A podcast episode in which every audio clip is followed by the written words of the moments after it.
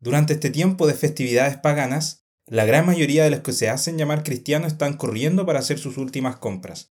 Cada año, casi todo el mundo cristiano está preocupado de guardar estas fiestas, asumiendo que son agradables para Dios. Puede que estén decorando el edificio donde vivimos, el lugar donde estudiamos o donde trabajamos, y puede que incluso se hagan actividades con motivo de estas celebraciones en las que somos los únicos que no participamos. Las actividades en el colegio, la universidad, graduaciones, presentaciones, casi todas estas actividades son realizadas en día sábado y es probable que nosotros tampoco podamos asistir. Es inevitable para las personas que nos rodean darse cuenta de esta situación y surge en ellos la pregunta que hemos tenido que responder muchas veces en nuestra vida.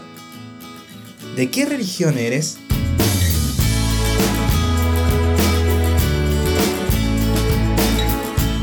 Te saluda Ricardo Valenzuela y te quiero dar la bienvenida a la sección de preguntas y respuestas del podcast Algo para Reflexionar.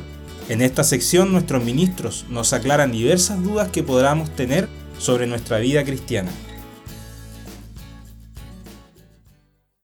Si obedeces las leyes de Dios, es muy probable que la gente que convive contigo esté al tanto de que tienes un carácter especial que te hace diferente al mundo, que te hace diferente a tu familia física, a tus amigos, compañeros del trabajo de la universidad. Es imposible pasar desapercibido, sobre todo como cada año nos ausentamos de nuestras actividades para celebrar una semana completa a las fiestas santas de Dios. Seguramente te han preguntado, ¿cuál es tu religión? Y sin duda esta pregunta comienza a dar espacio para muchas más. ¿Celebras la Navidad? ¿Comes cerdo? ¿Por qué guardas el sábado? ¿Eres acaso judío? En mi caso, para responder todas estas preguntas siempre intento establecer como fundamento la palabra de Dios. Creo que la Biblia es la palabra inspirada por Dios y desde esa base intento responder todas las interrogantes. Actualmente existen más de 4.000 religiones en el mundo entero, y más del 75% de la gente que se considera religiosa se reparte entre cristianismo, islam, hinduismo y budismo. En la iglesia siempre se nos ha enseñado a responder que somos judíos cristianos, también llamados los cristianos hebreos. Esta es una respuesta bastante precisa, ya que históricamente se conoce a este grupo de personas como aquel grupo conformado por cristianos de origen judío y los cristianos gentiles que aceptan a Jesucristo como el Mesías, Hijo de Dios, y mantuvieron la observancia del sábado, la observancia del calendario judío, las leyes y la asistencia a la sinagoga. Por lo tanto, esta es siempre mi respuesta, y yo soy judío cristiano. Esta forma de responder suele generar mayor curiosidad en las personas. Así me ocurrió en una ocasión con un compañero de trabajo que me preguntó, ¿Cómo puedes estar seguro que tu religión es la correcta? Quisiera en esta oportunidad solicitar a nuestro ministro la ayuda para responder estas interrogantes y que estemos siempre preparados para presentar defensa con mansedumbre y reverencia, así como nos enseña Primera de Pedro 3:15. ¿Necesitamos investigar y practicar todas las religiones para saber si estamos en el lugar correcto?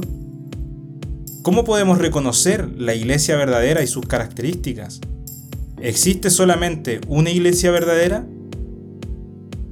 Es probable que la venida de Jesucristo por segunda vez a la tierra sea interpretada de forma muy diferente por las más de 4.000 religiones que existen. ¿Cómo podemos estar seguros que nuestra interpretación de las escrituras es la más correcta? Buenos días a todos. Muchas gracias a Ricardo por su pregunta en esta ocasión. Ricardo plantea el tema de cuando alguien de fuera de la iglesia nos hace la siguiente pregunta. ¿De qué religión eres?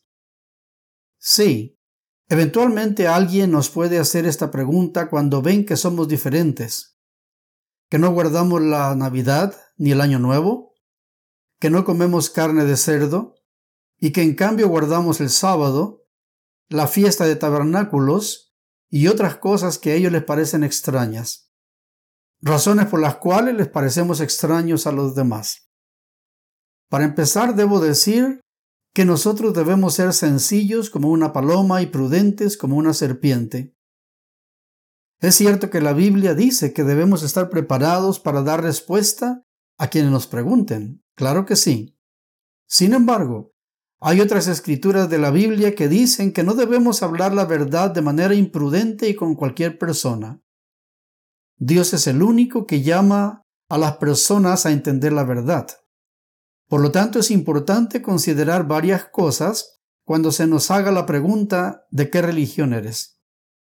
En primer lugar, en todo momento nosotros debemos dar un buen ejemplo de comportamiento en general a las personas. No solamente al no guardar Navidad, al no guardar el Año Nuevo ni comer carne de cerdo. Si damos un buen ejemplo en general, la gran mayoría de las personas tendrán respeto por nosotros y por nuestras creencias, y no nos harán preguntas que nos incomoden. En segundo lugar, es posible que entre nuestros conocidos alguien nos haga la pregunta de qué religión eres, porque de alguna manera atrajimos su atención y removimos su curiosidad. En este punto, no creo que debemos contestar rápidamente que somos cristianos judíos. Si la pregunta nos la hacen en son de burla o en son de crítica, simplemente no debemos contestar nada. Debemos quedarnos callados, como muchas veces lo hizo Jesucristo. El que se queda callado generalmente es tomado por sabio, y no le insistirán con más preguntas. En otras ocasiones, cuando Cristo le hacían una pregunta, generalmente la contestaba con otra pregunta. Entonces, cuando alguna persona nos haga la pregunta de qué religión eres, nosotros podríamos contestar de la siguiente manera. ¿Por qué me haces esa pregunta? Ante esa situación lo más probable es que la persona dirá, no más. No tiene importancia. Tranquilo. Y ahí queda todo. La tercera reacción, que es la menos probable, es que la persona nos esté haciendo la pregunta de manera seria e interesada. Es entonces cuando debemos contestar de manera seria, prudente y con la verdad. Debemos usar la técnica de no soltar todas las verdades de una misma vez. Tenemos que ir poco a poco para poder mantener la atención y el interés de la persona y no agobiarla con tantas respuestas tan fuertes. Aquí es donde podemos decir, sí, soy cristiano judío y pertenezco a la Iglesia de Dios, una asociación mundial. Y tenemos ciertas creencias básicas. Por ejemplo, guardamos el sábado. Y luego podemos explicar por qué guardamos el sábado. Si la persona sigue teniendo interés, entonces le debemos decir que tenemos una página de Internet de la Iglesia y tenemos un folleto con las creencias fundamentales y debemos recomendarle que lea el folleto Aquí empezará una secuela de preguntas y respuestas basadas en la lectura y en una conversación correcta. A propósito, si la persona es del sexo opuesto y usted es casado, tenga prudencia de no entablar conversaciones ni siquiera religiosas con frecuencia. Mejor dirija a esas personas a los ministros. Dentro de la misma pregunta de Ricardo Valenzuela, Existen otras preguntas que deben ser contestadas. Pregunta. ¿Necesitamos investigar y practicar todas las religiones para saber si estamos en el lugar correcto? Pensar que necesitamos investigar a todas las religiones existentes y practicarlas todas para así poder seleccionar de entre ellas y llegar a la verdad sería lo mismo que decir que debo ocupar mi razonamiento humano para seleccionar lo que es correcto y lo que no. Sabemos que la mente humana por sí misma es enemistad contra Dios y por lo tanto no nos podemos confiar en la selección que nuestra propia mente nos haga de la verdad. Adán y Eva se equivocaron desde el comienzo usando su razonamiento humano. Tenemos que partir por la premisa de que es Dios quien nos llama a la verdad y como consecuencia le debemos pedir a Él que nos abra la mente a su verdad y nos lleve a su iglesia por el camino corto. Estoy seguro que Él responderá más pronto de lo que nos imaginamos, sin tener que perder el tiempo en examinar a las 4.200 religiones que existen en el mundo. Solamente en estudiar a fondo todas estas religiones nos llevaría toda nuestra vida.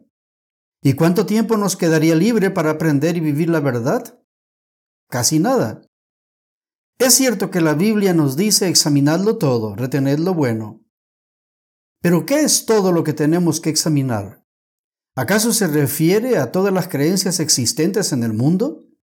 Sinceramente creo que esta escritura se refiere a que debemos tener una mente que discierne, que medita y que analiza todas las cosas que llegan a nuestra vida, y que tenemos la obligación de sacarle lo bueno de todas ellas.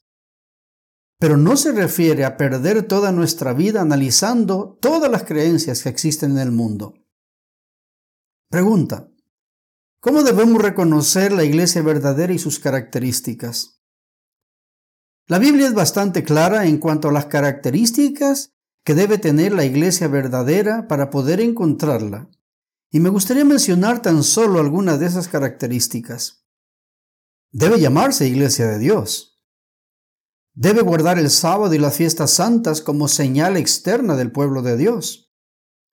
Debe considerar a toda la Biblia como la palabra de Dios y vivir por cada palabra de Dios.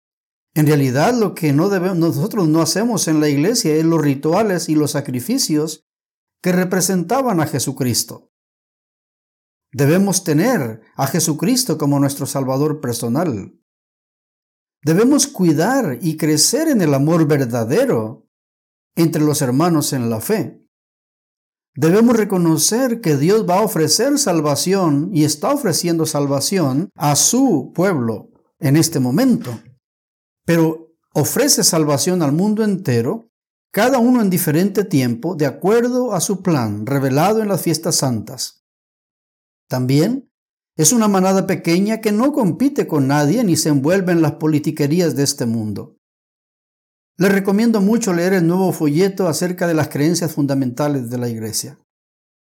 Pregunta. ¿Existe solo una verdadera iglesia? Jesucristo claramente dijo, edificaré mi iglesia, singular, no plural, y las puertas del Hades no prevalecerán contra ella. Entonces en la mente de Cristo estaba que su iglesia sería una, con un bautismo, con un Dios y Padre de todos, un cuerpo, una fe, etcétera, etcétera, a efecto de llevar a cabo su obra en el mundo de manera organizada.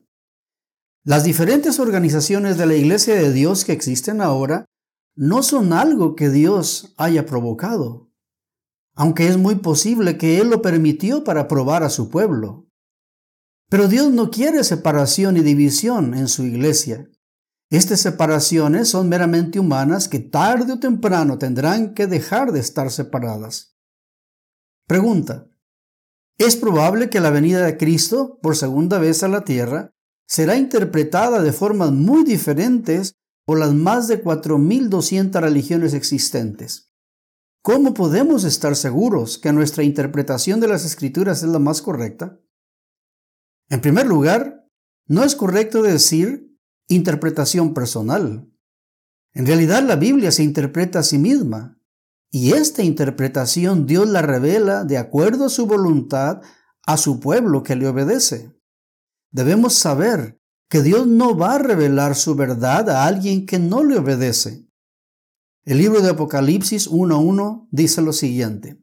La revelación de Jesucristo que Dios le dio para manifestar a sus siervos que le obedecen las cosas que deben suceder pronto, y la declaró enviándola por medio de sus ángeles a su siervo Juan.